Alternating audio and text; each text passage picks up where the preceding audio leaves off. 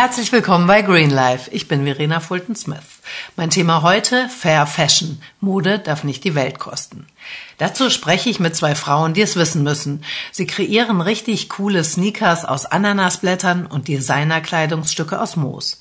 Sie beraten Firmen rund um den Globus in Sachen Fair Fashion und stemmen innovative Designkooperationen mit den ganz großen Brands der Branche. Die Rede ist von den wunderbaren Designerzwillingen Annette und Daniela Felder des gleichnamigen Labels Felder und Felder. Sie haben es geschafft, High-End-Fashion mit Nachhaltigkeit zu verbinden und erzählen uns heute von ihrer ganz persönlichen Erfolgsgeschichte.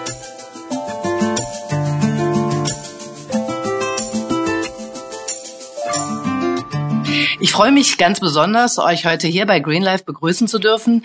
Ich bin selbst ein großer Fan eurer Mode. Zahlreiche Prominente wie Gwyneth Paltrow, Rihanna oder Florence and the Machine tragen eure Entwürfe.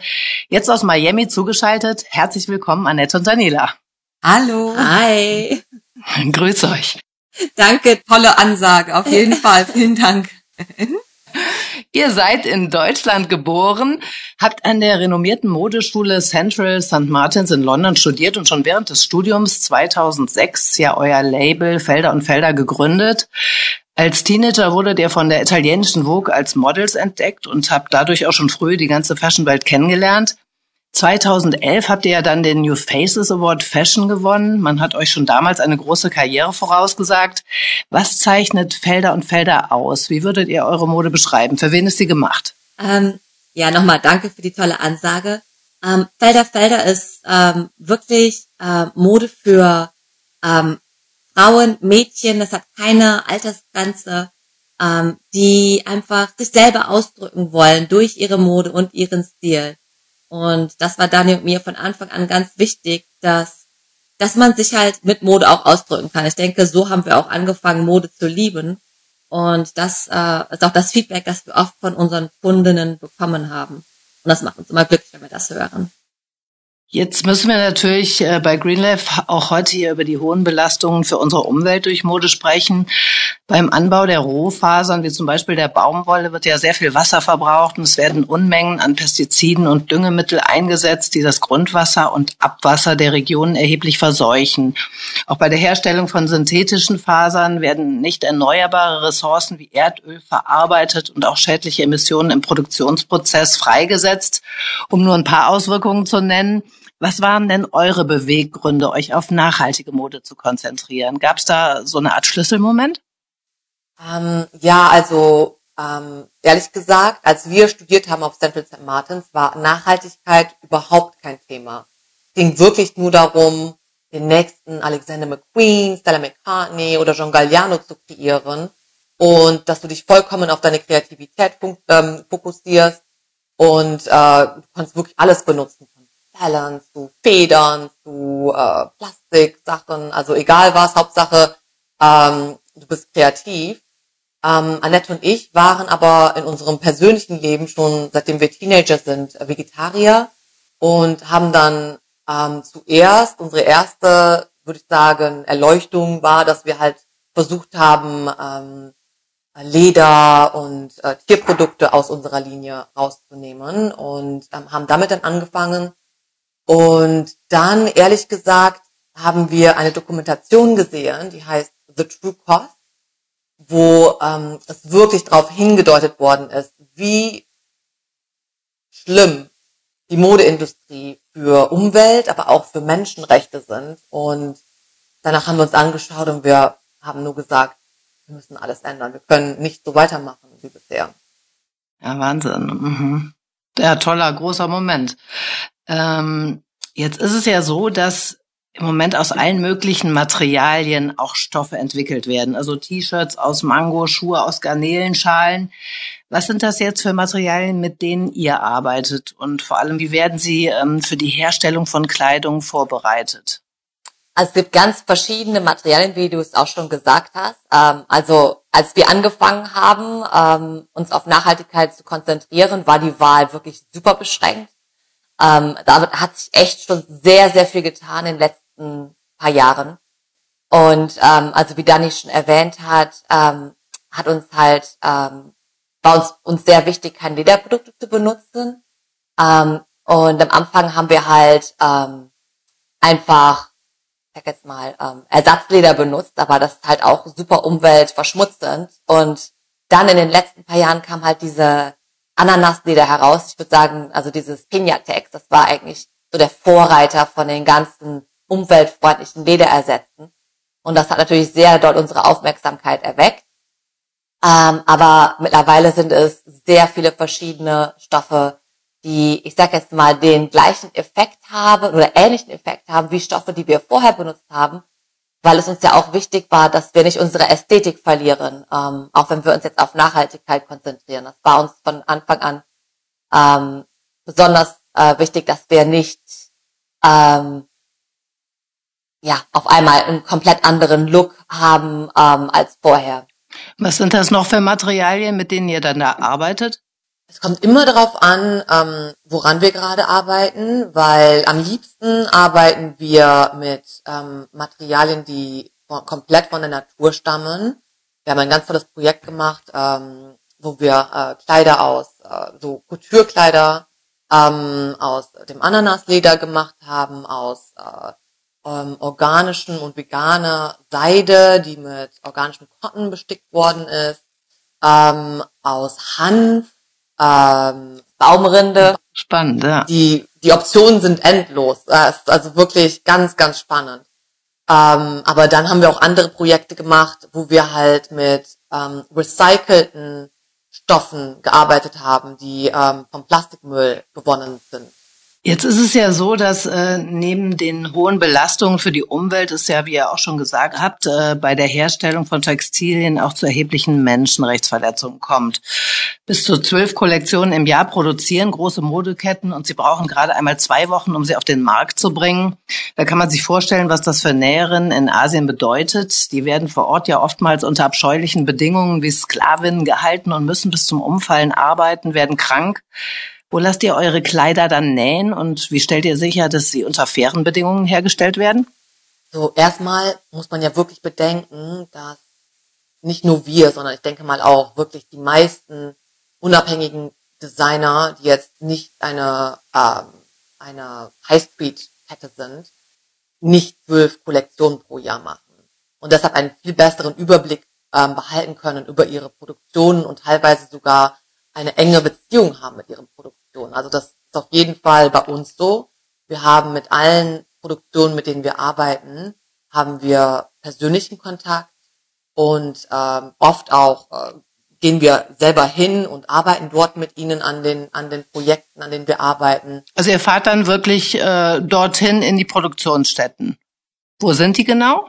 Genau, aber das ist dann me meistens, das ist dann, kommt drauf an, wo wir, wo wir gerade an einem Projekt arbeiten. Wenn wir in Miami an einem Projekt arbeiten, dann äh, suchen wir uns Produktion hier. Wenn wir in London, ähm, ich denke mal, wenn wir in Deutschland oder in London was haben, würden wir dann doch in London produzieren, weil wir da halt sehr gute Verbindungen haben, äh, weil wir halt da unsere Marke angefangen haben und die sind jetzt nicht billig. Das ist halt die Sache. Ne? Also wenn du da so eine Kollektion machen würdest, die du innerhalb von zwei Wochen brauchst und die dann 10 Euro im Laden kostet, könntest du da auf gar keinen Fall machen. Aber dann kannst du dir auch nicht wirklich ähm, garantieren, ähm, dass es dann eine gute Qualität oder Arbeitsweise ist. Ähm, aber mit den Projekten, die wir machen, äh, und ich muss da aber auch echt sagen, denke ich, dass viele von den Designern, die jetzt in London sind, benutzen die Produktionen auch die in London, also die mit den Produktionen in London. Ähm, das denke ich, ist schon für viele wichtig geworden über die letzten Jahre. Und ähm, Nachhaltigkeit, also wir haben uns wirklich darauf fokussiert, alles nachhaltig zu machen und und ähm, und auch ähm, moralisch, also nachhaltige Produktion, nachhaltige Stoffe. Aber ich denke, wenn man nur irgendwo anfangen kann, ist es doch auf jeden Fall am wichtigsten sicher zu machen, dass die Produktionsverhältnisse äh, gut sind. Also ihr lasst gar nicht in Asien oder solchen Ländern produzieren? Ähm, Momentan nicht. Und wenn, wenn wir es machen würden, haben wir auch Kontakte zu nachhaltigen Produktionen, ähm, die mit allen Absicherungen arbeiten. Die Zertifikate dafür haben, genau. dass die Materialien, also die arbeiten dann ganz eng mit, ich sage jetzt mal, mit Farmern zusammen, mit Bauern zusammen, die das, ich sag jetzt mal, die biologische Baumwolle wachsen, dann wird das aus der Baumwolle halt, aus dem Rohmaterial wird die Baumwolle gewonnen. Dann haben sie die Näherin, aber sie haben Zertifikate für alle verschiedenen Schritte, die auch eine Modeproduktion benutzt, also wirklich von Feld zu äh, Laden, sag ich jetzt mal, ähm, haben sie haben sie einen Über können sie dir einen Überblick dafür ähm, liefern, äh, dass es alles rechtmäßig zugeht. Und ich denke, das ist in der Nachhaltigkeit auch ganz wichtig, äh, halt die Transparenz. Ja, absolut wichtiges Stichwort. Ja.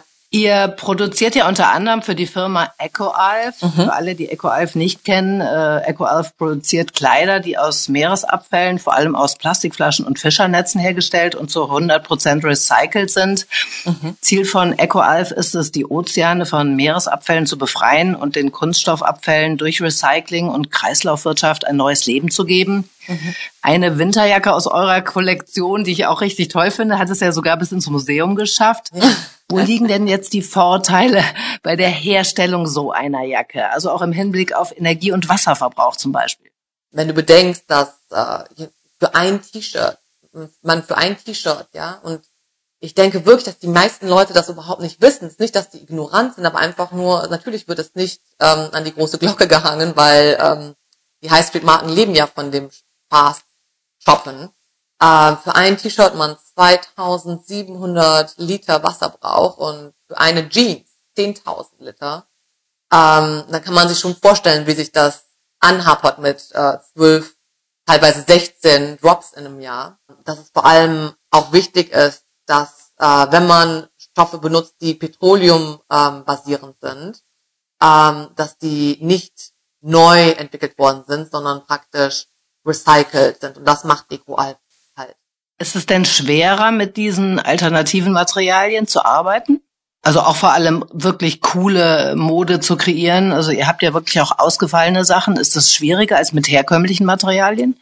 Also im Fall von EcoAlf nicht, weil das halt, da haben wir halt in dem, in, in dem Stil von EcoAlf natürlich mit äh, Felder-Felder-Touch äh, kreiert und da war es jetzt nicht so herausfordernd, aber für die eigene Kollektion. Genau, bei euren eigenen Sachen denn? Ja, da ist, da war es auf jeden Fall schon ein größerer Sprung, weil wir vorher halt, ich sag jetzt mal, ganz ohne Grenzen designen konnten. Äh, okay, wir wollen Paillettendress, okay, dann äh, holen wir halt Pailletten und man will das, dann holt man es halt einfach. Und jetzt muss man manchmal halt schon ein bisschen um die Ecke denken, weil, okay, ich möchte den Look, das Aussehen haben, aber ich kann nicht diese Materialien benutzen. Wie kriege ich das hin? Und da muss man halt auch wirklich, wie meine Schwester immer sagt, ähm, die, ähm, man muss wirklich mit den Stoffen arbeiten. Man, man hat den Stoff, man muss ihn fühlen, man muss ihn, ihn sehen, ausprobieren und dann verändert sich auch oft das Design im Endeffekt und es kommt was anderes bei heraus, als man sich vielleicht vorher vorgenommen hat. Aber es ist auf jeden Fall eine, eine schöne und auch kreative Herausforderung, die wir eigentlich lieben. Ja, da kommt die Idee durch den Stoff dann auch, ne? Oder ja, genau. ja. trägt auf jeden Fall der Stoff dazu bei. Und was genau. genau. Und was ich immer sag auch noch, wenn man wenn man halt einen Stoff findet, der einem besonders gut gefällt, weil oft sind es auch nicht grenzenlose äh, Meteranzahlen, die man sich kauft, die man kaufen kann. Es sind immer noch äh, limitierte äh, Stückzahlen in der nachhaltigen Welt oft, ähm, dass man dann den Stoff besorgt und damit was Tolles macht. Also ähm, wenn wir was finden, was wir wirklich, was uns wirklich super gefällt, dann sagen wir, okay, das ist ein Stoff, der ist wirklich High-End, der ist super, mit dem machen wir jetzt erstmal was. Wie viele Stücke hat eine Kollektion von euch so im Schnitt? Also wir machen generell, wir machen keine Seasons mehr, wir machen nur Limited Editions. Und ähm, das funktioniert für uns eigentlich sehr gut. Also wirklich, es ist für uns der nicht nur nachhaltigste, sondern auch beste Weg ähm, zu designen. Was kostet jetzt so ein Kleid bei euch oder ein Rock, eine Bluse so im Schnitt? Also ähm, unter 400 Euro für die Sachen, die man schon abends anziehen kann, äh, aber jetzt nicht die E-Couture-Kollektion sind, ähm, kann man auf jeden Fall was sehr Schönes finden. Für einen Top und eine Hose um die 250, 200 Euro. Ähm, das sind natürlich jetzt nicht die Sachen, die ähm, speziell kulturmäßig angefertigt worden sind, aber die Sachen, die man so kaufen kann. Was ist so kostspielig? Die, die Herstellung der Materialien und natürlich dann auch die individuellen Styles wahrscheinlich, ne? Also ich sage jetzt mal, ähm, die Produktion der Stoffe ist, also die Stoffe sind generell für uns jetzt teurer als das, was wir vorher ausgeben mussten. Und Produktion, weil es halt immer wirklich Limited Editions sind, was auch bedeutet, dass die Teile ähm, halt nicht massenproduziert werden. Und je kleiner die Stückzahlen sind, desto teurer wird auch der Preis der Produktion. Aber desto spezieller wird auch die Kollektion. Das heißt, äh, man kann, wenn man ein Teil kauft, dann weiß man, oh, ich habe eins von so und so viel Teilen und ähm, ist auf jeden Fall was Spezielles und das ist eine Story dahinter, was für uns wichtig ist. Aber ähm, ich denke, vom Preis her ist es eigentlich ungefähr in der gleichen Region, wie wir auch waren, bevor wir nachhaltig waren. Ähm, also das ist, das, da haben wir, da versuchen wir schon aufzupassen, dass es nicht zu teuer wird, auch wenn es nachhaltig ist. Auf jeden Fall. Ja. Wir sind ja auch ganz besondere Stücke und äh, wer sich individueller anziehen möchte, musste ja immer dafür auch ja. ein bisschen tiefer in die Tasche greifen. Wäre es denn möglich, diese Materialien auch für die massenhafte Produktion von Textilien zu verwenden? Ja, also da gibt's einige, da gibt's schon einige ähm, Lieferanten, die machen schon sehr, sehr große Stückzahlen, aber das ist mehr für, sagen wir mal, Streetwear oder halt mehr so Day-to-Day-Wear. Nicht jetzt unbedingt High, High-End ähm, Luxury. Ähm, da kommt es wirklich drauf an. Also ich hatte jetzt, ich wollte ein Projekt machen, wo ich ähm, ganz abgefahren ähm, so äh, aus Mushroom Suede. Es gibt jetzt ein Suede, also wie nennt man Suede auf Deutsch? Wildleder. Wildleder aus äh, Pilzen. Aha, ja, Wahnsinn. genial anfühlt und wirklich genial ist. Ja, also ganz, ganz toll. Und äh, wir haben eine Anfrage bekommen für, ähm, für ein ähm, Buch damit praktisch zu umhüllen. Ähm, und es waren auch, glaube ich, nur 60 Stück oder sowas. Ähm, aber kein, keiner von diesen Pilz äh, Wildlederlieferanten hatte genug von, von den Pilzen. Ja, hatte genug davon, um uns liefern zu können. Also ich meine, das, die Ernte war dieses Jahr nicht so groß, äh, die haben nicht so, vor allem nicht so groß, es war ein größeres, so DIN A4 Größe, das Buch. Und ähm, die einzelnen Flächen von dem, von dem Wildlederpilz waren halt nur so A5. Äh, es war also alles zu kompliziert und wir konnten es im Endeffekt nicht machen, was echt schade ist, weil dieser Stoff wirklich amazing, also wirklich wundervoll ist. Ähm, versuche jetzt hier mal Deutsch zu sprechen. ähm, aber es ging halt leider nicht. Es war dann, also da muss man manchmal doch schauen und dann doch noch ein Jahr warten und wer weiß, in einem Jahr haben sie vielleicht auf einmal dann Meterware. Ähm, also da muss ich echt sagen, in, in der ganzen nachhaltigen ähm, Stoffwelt entwickelt sich so extrem viel über einen extrem kurzen Zeitraum. Ähm, als wir angefangen haben, uns mit nachhaltigen Stoffen ähm, zu beschäftigen, war die Auswahl noch nicht besonders groß. Und in den letzten vier, fünf Jahren ist es unglaublich gewachsen. Unglaublich. Und jeden Monat, habe ich das Gefühl, kommen neue, tolle Sachen dazu. Jetzt interessieren sich ja auch immer mehr Firmen und Modelabels für das Thema Nachhaltigkeit. Ihr beratet ja auch andere namenhafte Unternehmen, habt Kooperationen mit dem Naturkosmetikhersteller Dr. Hauschka und arbeitet eng mit dem Soho House zusammen. Äh, mit was für Fragen kommen Unternehmen denn auf euch zu? Es kommt immer ganz drauf an, ähm, was, was es ist, was sie, was sie machen möchten. Ähm, Beispiel beim Soul House ähm, haben wir versucht, eine, eine etwas, also mehr Circular Economy äh, zu integrieren, also zirkulare äh, Wirtschaft äh, zu integrieren, ähm, so dass sie das, was sie benutzen, in ihrem Hotel äh, und wegwerfen normalerweise, wieder benutzen. Das heißt, wir haben Handtücher benutzt, um aus den Taschen zu machen. Äh, Handtücher, die normalerweise weg, weggeschmissen werden müssen, weil sie einen kleinen Riss haben oder einen kleinen Fleck in der Mitte haben und für sie Müll sind. Ähm, und so können wir um diesen Fleck oder diesen Riss drumherum arbeiten und ähm, Strandtaschen daraus machen, die in ihrem Hotel verkauft werden. Und ähm, sie oft sehen Leute überhaupt nicht den Wert äh, man sagt ja auch so auf Englisch manchmal von Trash to Treasure. Ähm, aber viele sehen halt oft nicht den Wert in Sachen, die sie eigentlich wegschmeißen würden. Und äh, dass man sie wieder benutzen kann, was Stylisches draus machen kann.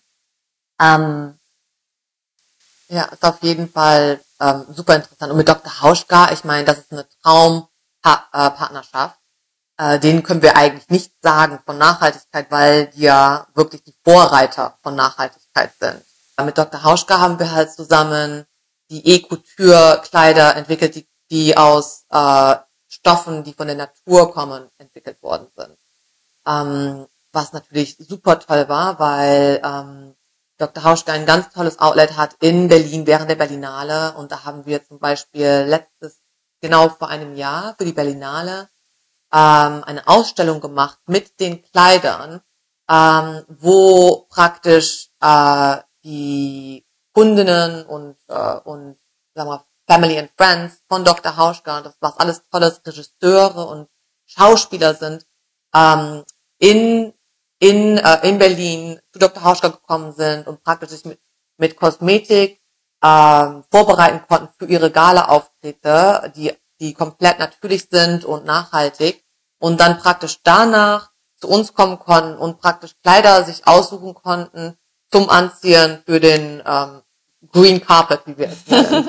Also die komplette Story. Und ähm, es ist auch wirklich überraschend, wenn man so das Feedback hört, wie schwer es oft ist ähm, für Leute, die halt ähm, Gala-Events gehen oder auf den Red Carpet, äh, wie schwer es ist, Sachen zu finden, die nachhaltig sind und trotzdem äh, den Glamour haben, um sie dort tragen zu können.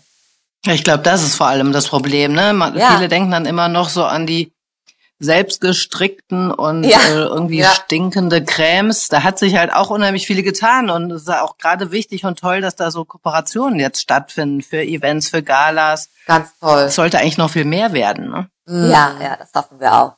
Begriffe wie Slow Fashion und Fair Fashion hört man ja jetzt immer häufiger. Doch das bewusste Handeln so im Shoppingrausch lässt ja noch sehr zu wünschen übrig. Mhm. Wenn man durch die Städte geht, fallen einem ja vor allem immer noch diese Dumpingpreise ins Auge, ja. unzählige Sales.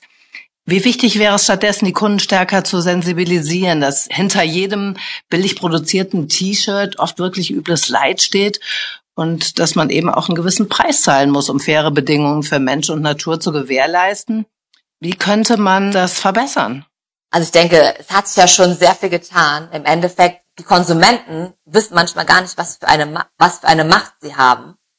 Ähm, ich denke, durch das steigende Interesse der Konsumenten an Nachhaltigkeit und fairer Mode ist überhaupt schon so viel passiert in den letzten Jahren. Natürlich ist noch viel, viel zu tun. Und ey, wir sagen immer, ähm, wenn wir, ich sag jetzt mal, wenn wir, ähm, wenn wir reden auf, auf einem Talk oder so, sagen wir immer, dass es wichtig ist zu fragen. Nicht einfach nur kaufen, sondern frag, stell Fragen. Wo ist es produziert worden? Was für Material wird benutzt? Ähm, oder wenn du online kaufst, ähm, guck nach, ob da was darüber steht. Ähm, und vor allem frage dich, wie oft werde ich es wirklich anziehen, das Teil? Also ich meine, ich, ich kann es verstehen, dass Leute manchmal vielleicht nicht so viel Geld ausgeben wollen und mal was kaufen wollen, was nicht so teuer ist. Aber dann ist es wichtig, dass es nicht gekauft wird, um es einmal zu tragen und dann wegzuschmeißen, sondern kauf es, wenn du denkst, du trägst es mindestens 30 Mal. Also das ist immer so, was man sagt, mindestens 30 Mal. Aber zum Beispiel, ich trage Sachen für 30 Jahre. Also, ja, also ich liebe auch die Sachen, die ich am längsten habe, tatsächlich ja. am meisten. Da weiß ich, die stehen mir, die kann ich morgens anziehen genau. und äh, fühle mich ja. wohl. Ne? Und so. was wir auch immer sagen, was wir auch immer sagen ist, es gibt so viele tolle Alternativen zu ähm, jetzt wieder einkaufen zu gehen, was sogar billiger sein könnte für den für den Kunden. Wir sagen äh, Secondhand, Vintage kann auf jeden Fall eine super Alternative sein, wo dann auch nicht jeder aussieht wie du, weil es halt ein bisschen spezieller ist. Oder äh, mit Freunden ein Event machen, sagen mal, okay, wir, alle Freundinnen kommen zu dir nach Hause ein, einmal im Monat oder alle paar Monate mal und bringen die Sachen, die sie nicht mehr anziehen, mit und du auch und dann wird tauscht, ein Austausch ne? gemacht. Ja. Genau. Ja. Das ist auf das jeden Fall eine super, super witzig. Alternative. Ja. Mhm. Mhm. ja. Das, das wird auch gerade immer größer. Also das hier in Amerika ist das schon echt viel, wird das viel gemacht. Ja, es macht ja auch Spaß. Es ist ein Happening am Abend, ne? Mit Ja. Freunden ist lustig. Äh, jeder nimmt was Neues mit nach Hause, hat nichts ausgegeben. Ja, Genau. ja, Neue Sachen machen natürlich Spaß. Die kann man mit der bestehenden Total. Garderobe mixen. Ja. ja. Ja, ja, es sind ungefähr 60 Kleidungsstücke kauft jeder Deutsche durchschnittlich pro Jahr und 40 Prozent davon werden überhaupt nie getragen. Ne? Ja, Ja, ja, das ist Wahnsinn. Über eine Million Tonnen Mode landen Jahr für Jahr in der Altkleidersammlung. Das sind natürlich erschreckende Zahlen. Ja. ja. Wenn man bedenkt, dass selbst wenn es zur Altkleidersammlung geht, wird das, der größte Anteil davon auch noch weggeschmissen. Ja, oder verbrannt, ne? Brutal. Oder verbrannt, genau. Ja. 74 Prozent der Verbraucher wünschen sich ja generell mehr gesetzliche Kontrolle und Mindestlöhne Ja. auch für die Beschäftigten. Wie wichtig wäre es denn eurer Meinung nach, dass Hersteller striktere gesetzliche Vorgaben einhalten müssten? Wenn man einmal Gesetze hat, dann muss man sich auch mehr dran halten. Und ich denke, es würde wirklich helfen, wenn es so wäre, dass da mehr Gesetze sind. Und wenn man die durchsetzen kann, dann denke ich, würde es automatisch ähm, auch besser werden. Vor allem für die Menschlichkeit auch. In der letzten Zeit schießen ja immer mehr Labels auf den Markt, die mit vermeintlich grünen Kriterien werben, ohne dass etwas dahinter steckt. Auch das sogenannte Greenwashing. Wie könnte man da einen Riegel vorschieben? Was meint ihr? Dafür wären halt diese Zertifikate eigentlich sehr gut, dass man äh, halt nur ähm, ein gewisses Zertifikat bekommen kann, wenn man sich an gewisse Sachen, an gewisse Regelungen hält. Also Stichwort Textil, Gütesiegel. Genau, also oft arbeiten wir auch mit Lieferanten, äh, nur wenn sie einen gewissen Gütesiegel haben. Äh, zum Beispiel das GOTS ähm, Zertifikat für Baumwolle oder ja, halt, es gibt verschiedene Zertifikate. Also oft, wir fragen, wir fragen es auch unsere Stofflieferanten. Und so wäre es wahrscheinlich dann im Endeffekt auch für die äh, Konsumenten der Mode hilfreich, wenn sie das auch von den Designern hätten. Oder man muss auch schauen, ne? wenn man jetzt sich so eine ähm, Fast Fashion Marke anschaut, die Stores überall hat, dann hat sie wirklich ein, eine kleine Ecke in ihrem Laden, die dann äh, umweltfreundlich gemacht ist. Aber dann kann man sich denken, okay, das ist dann wirklich Greenwashing, weil was macht es einen Unterschied aus, dass du eine kleine Ecke in deinem Sortiment hast, die nachhaltig ist, aber da, wo das Geld reinkommt, ist genau wie vor, vorher. Und ich denke, dass gerade bei den ganzen Fast Fashion Marken, äh, da muss man halt drauf achten, dass das oft einfach äh, Greenwashing ist. Und die haben im Endeffekt ja auch die Macht, durch ihre Massenproduktion und Massenwaren den Markt zu verändern. Wenn diese Marken anfangen, die ähm, nachhaltigen Stoffe und Textillieferanten zu unterstützen, ähm, dann wird sich ja der ganze Markt auch verändern. Dann werden die ganzen Textilhersteller ihren Fokus mehr darauf machen, die Preise werden runtergehen und also es ist eine Win-Win-Situation eigentlich. Aber es wird wird wahrscheinlich noch ein bisschen dauern. Mhm. Aber man merkt auf jeden Fall, die Konsumenten sind ähm, immer mehr daran interessiert. Und mächtiger als sie denken, ja. Ja. Wie glaubt ihr, geht das Ganze weiter jetzt in Zukunft, in den nächsten ein, zwei Jahren? Ja, ich denke, jetzt gerade ist es Trend. Also es wird sehr viel über Nachhaltigkeit geredet, aber es ist auf jeden Fall auch äh, sag mal, in Mode gerade. Ne? Ähm, aber ich denke, das Bewusstsein, ähm, das Bewusstsein der Konsumenten wächst immer mehr und die auf, viele Leute klären auf und es wird immer mehr darüber geredet, was super ist. Ähm, deswegen denke ich, dass es hoffentlich, aber ich denke, es wirklich von Trend zu Standard wird. Das wäre wünschenswert, ja. Ja. Jetzt ist ja euer Motto vor allem eben dieses Umdenken weg von diesen üblichen Mustern des Konsumierens und Wegwerfens hin zu einer echten Ja. Kreislaufwirtschaft. Das heißt, alles bekommt ein zweites Leben. Wie glaubt ihr, kann die Masse denn zu dem Umdenken bewegt werden? Was kann man noch da verstärken, um das schneller zu erreichen?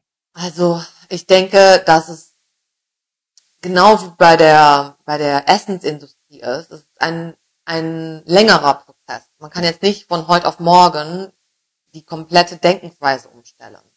Ähm, es ist ein langer Prozess und es dauert seine Zeit, dass die Leute wirklich sich darauf einlassen. Und wir sehen aber allein schon in den letzten vier, fünf Jahren, wie doll es sich verändert hat, das Denken der Leute. Und jetzt, wenn man einmal einen Gedanken hat, dann wird er auch weiter gedacht. Und ich denke, jetzt, wo sie das Bewusstsein schon dafür haben, dass sie, dass sie verstehen, oh, okay, einfach nur ein Kleid zu kaufen für 15 Euro, ist wahrscheinlich nicht das Beste, was ich machen kann. Und das hat sich geändert. Vor, vor fünf Jahren hat darüber keiner nachgedacht. Oder fast keiner. Und ich denke auch wirklich, dass ähm, Alternativen, also dass man einfach die Produkte, die man haben möchte, alternativ mit Nachhaltigkeit bekommen kann, das wird auch einen Unterschied machen. Immer mehr und auch schöne Sachen, ne? Ja. Genau, Ja, schöne ja. Sachen, dass man, ich meine, ist da eigentlich ein No-Brainer, wenn man ein schönes Paar Schuhe sieht, das, ich sag jetzt mal mit äh, ähm, nicht nachhaltigen Materialien und man weiß nicht, wie es produziert worden ist, neben einem Paar, was ungefähr den gleichen Preispunkt hat, es ist äh, nachhaltig und hat gute Menschenrechte beachtet, dann wird, glaube ich, kein Konsument sagen, mir gefallen die beide gleich gut und ich werde nicht das kaufen, was nachhaltig ist. Ich denke, dass äh, wenn man den Konsumenten die Optionen gibt, dann werden sie auf jeden Fall die, äh, sag jetzt mal, die nachhaltigere Version auswählen. Und dann denke ich, was auch noch ganz wichtig ist, dass man nicht, also wir versuchen, wir denken, das ist keine gute Lösung, einfach nur mit dem Finger drauf zeigen auf die Leute und sagen, du machst es falsch, du musst, du musst, du musst, du musst, du musst. Dann hat man automatisch ne, äh, ähm, schon diese Gegenhaltung. Ich denke, es ist viel besser, Leute zu informieren stattdessen und den Leuten Optionen geben. Und ähm, was wir zum Beispiel machen, wenn wir, wenn wir zum Beispiel ähm, unsere Sachen ausstellen während der London Fashion Week oder auf Events, dann äh, sagen wir nicht nur, aus was für Materialien die Sachen gemacht worden sind, sondern auch, woher wir die Materialien bekommen haben. Ähm, weil oft kommen Studenten zu diesen Events und die würden gerne wissen, wo man das bekommen kann. Und wir sind ja zusammen in dieser Sache. Wir wollen zusammen was erreichen. Deshalb denken wir, dass es total wichtig ist, Informationen zu teilen mit Leuten. Absolut, ja. Das ist auch der Grund, warum wir heute hier sprechen, ne? dass einfach Ja, möglichst ja. viele viel Wissen hinterfragen und einfach sich das Bewusstsein auch ändert. Ne? Ja, Mhm. ja. Ich denke auch, dass die nächste Generation merkt, auch die jungen Leute, also wir arbeiten auch mit, ähm, mit Schülern von äh, Modeschulen, sag ich mal, die ähm, Hochschulen sind ganz junge, 17 Jahre alt, 18 Jahre alt.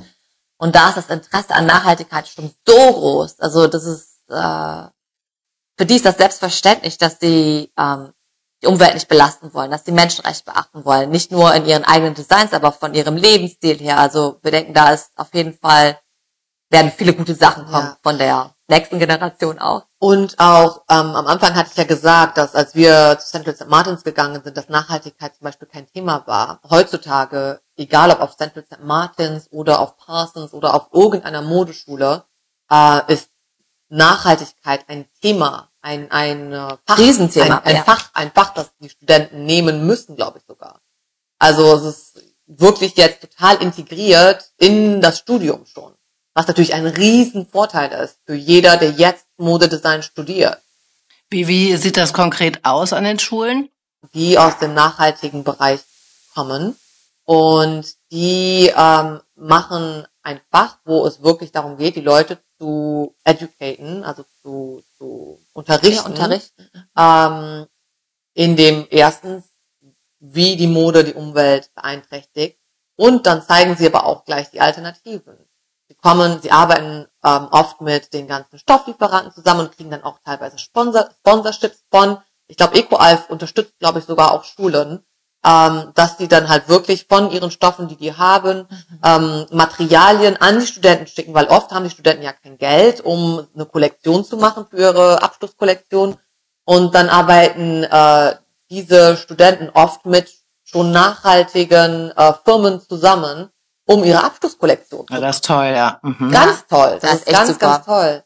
Also wir versuchen auch mal, wenn wir mit Studenten arbeiten, halt mit Stoff, mit nachhaltigen Stofflieferanten zu arbeiten.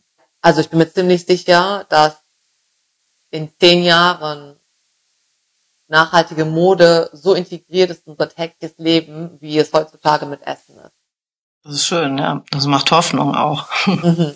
Also glaubt ihr schon, dass die Menschen dauerhaft bereit sind, sich umzustellen, auch ihre Kleidung länger zu tragen, zu tauschen, mehr Secondhand oder Vintage einzukaufen? Ich sehe es ja. Wir sehen es in unserem Alltag, wir sehen es äh, bei den nächsten Generationen vor Ja, allem. ne? total. Also es ist wirklich schon interessant zu sehen, wie viele Leute auch ihre Denkweise geändert haben von, ich sag jetzt mal, den Kunden oder ähm, dem Freundeskreis oder die Leute, die wir informieren konnten, wie viele davon, vielleicht nicht alles, aber halt Anfänge von Veränderungen gemacht haben. Und ich denke, das ist wirklich sehr interessant und macht sehr viel Hoffnung auf jeden Fall.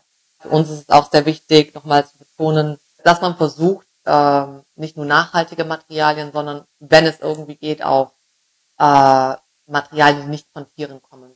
Weil es ist halt doch so, also als wir angefangen haben, Mode zu machen, haben wir auch gedacht, Leder ist ja nur ein Beiprodukt. Die Tiere werden ja nicht direkt getötet für das, für das Leder, aber es ist eine Riesenindustrie und nicht nur ist es wirklich schrecklich, wie die, unter welchen Bedingungen die Tiere gehalten werden, sondern auch die Art und Weise, wie die Leder gefärbt werden, ja, ist zum, wirklich zum ja. größten Teil die Chemikalien sind so sch schlimm, dass die ganze Flüsse ähm, ver verseuchen. Und ähm, deshalb, wenn man irgendwie kann, auf, äh, auf diese Produkte zu verzichten, das wäre auf jeden Fall auf, je auf jeden Fall nicht nur äh, umweltfreundlich, sondern auch ähm, tierfreundlich. Das ist natürlich eine wahnsinnige Industrie und Lobby auch dahinter, ne? Ja, Gürtel, ja. die ganzen ja, Taschen, ja. Schuhe. Ja. Aber wir jetzt zum Beispiel gerade mit einer neuen Firma, also die ist wirklich so neu, dass die eigentlich noch gar keine Produkte auf dem Markt haben, äh, aber haben wir halt, mit der sind wir in Kontakt gekommen, äh, die wirklich, also Ersatz Ledergürtel macht, wo, also selbst mein Mann sagt, ach, der Gürtel ist ja toll, was ist das denn? Ja, das ist aus Kokosnussfasern. wirklich? Und also es, es kommen wirklich gerade so schöne Sachen auf den Markt, das ist der Wahnsinn. Ähm, aber was wir auch immer sagen ist, dass ähm, die Kunden sich auch nicht entmutigen lassen sollen. Also wir denken, es ist besser, einen Schritt zu machen, als gar keinen zu machen. Also wenn es eine Sache ist, die man Absolut, ja. anders machen kann, besser machen kann, wir finden das immer super. Wir mhm. applaudieren jeden Schritt, der, ähm, der dazu beihilft, ähm, dem größeren Bild zu helfen. Ja, einfach Step by Step, ne? Das ist ja genau, auch äh, ganz genau. bisschen das ja. Motto von Green Life, dass man sich wirklich immer an ja, der eigenen ach, Nase fasst und ja, genau. sagt, was habe ich jetzt gerade gekauft? Ja, musste das sein. Einfach die Dinge auch hinterfragt. Also viel ist ja auch einfach Gewohnheit. Ne? Ja, klar. Ja, ja. dann hoffe ich, dass auch die großen äh, ja, Taschenproduzenten wirklich äh, mal nachdenken und auch auf alternative Materialien zugreifen und ihre Kollektionen damit anfangen zu produzieren. Das wäre natürlich ja. wünschenswert. Da muss ich echt sagen, dass Designer wie Stella McCartney, ähm, die Tochter von Paul McCartney von den Beatles, äh, die eine ganz, ganz tolle Designerin ist, die nicht nur ganz tolle Anziehsachen macht, sondern eine, eine totale Vorreiterin ist für vegane Mode und auch für nachhaltige Mode. Und viele der Stofflieferanten überhaupt nur starten konnten ähm, wegen ihrer Unterstützung. Jetzt soll ja Mode auch weiterhin Spaß machen. Ist ja auch ein Ausdruck ja, der Persönlichkeit. Jetzt wird es ja noch eine ganze Weile dauern, bis massenhaft Produkte über ein Gütesiegel verfügen oder nachhaltig produziert sind. Was möchtet ihr Kunden hier bei Greenlife mit auf den Weg geben? Was sollten sie an ihrem Verhalten ändern, beziehungsweise auf was sollten sie beim Shoppen wirklich achten? Also ich denke, dass es auf jeden Fall ähm, wichtig ist, für die Kunden weiterhin Spaß bei der Mode zu haben. Ähm, wenn sie eigentlich mit einem ganz einfachen Schritt anfangen könnten, und das wäre bei sich selber im Kleiderschrank gucken, was sie überhaupt haben, weil oft weiß man ja gar nicht, man hat so viele Sachen, was braucht man noch, was zieht man nicht an und sich Sachen zusammenstellt, von denen man findet, die repräsentieren einen wirklich. Und jedes Mal, wenn sie shoppen gehen, sich die Frage stellen, passt das zu meiner Sammlung von Anziehsachen dazu? Kann ich das kombinieren? Wie oft würde ich es eigentlich tragen, wenn, weil je öfter man es kombinieren kann, desto öfters kann man es auch tragen. Das ist eigentlich so der erste Schritt, weil dann merkt man auch gleich, also ich habe es auch bei mir selber gemerkt, wenn ich mit der Mentalität ähm, äh, lebe, dass man eigentlich merkt, man braucht viel weniger, als man denkt. Ähm, und dann ist man, hat man auch viel besseren Überblick. Und auch bei der Familie selber. Wir haben zum Beispiel, zum Beispiel das Glück, dass wir eine Mutter haben, die nichts weggeschmissen hat über die Jahre. und wir wirklich, also ähm, jedes Mal, wenn wir nach Hause fahren, ja, nach Deutschland, total. in unsere kleine Stadt Wipperfürth, ähm, bei unserer Mutter im Schrank shoppen gehen. Ja, also es ist wirklich jeder Blazer. ja, das ist doch toll. Ja. ja, jeder Blazer, der nicht von Felder Felder ist, ist von Brigitte Felder, meiner Mutter. Ja. Also von vor 20 Jahren, 30 Jahren. Und die dann auch wirklich jedes Jahr wieder so, okay, guck mal, ach guck mal, das ist jetzt gerade Mode, das habe ich aber auch noch. Also aus jedem Jahrzehnt kann man praktisch ähm, die tollsten Sachen finden. Ja. Und dann bei uns ist immer so ein bisschen dieser ähm, Oversized-Look, ne? Und das dann auch, finden wir auch ganz toll. Und sie ist dann super, das wird dir super stehen. Sie weiß sogar, wem was besser steht. Und wir sind eineige Zwillinge. Ja, die Mutter kennt einen am besten, ne? Ja. ja ich glaube, das kennt jedes Mädchen, dass man der Mutter vorwirft, warum hast du das weggetan? Das ja. hätte mir auch so gefallen, ne? Total. Äh, das sieht man dann auf alten Fotos, kommt ja auch vieles wieder und bleibt auch für das immer schön, aber klar, also wenn Sachen lange getragen werden können und noch vererbt werden können, das ist Absolut. besonders schön und wertvoll das ist es. Und der Grund, warum die Sachen halt so gut gehalten haben, ist, weil damals gab es halt noch nicht diese Fast Fashion. Die Sachen waren einfach in einer viel besseren Qualität gemacht.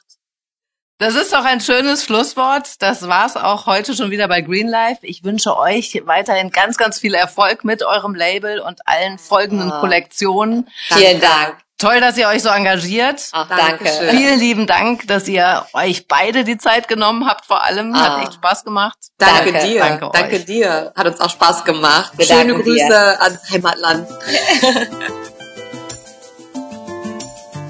Es besteht also ein hoher Handlungsbedarf auf allen Seiten.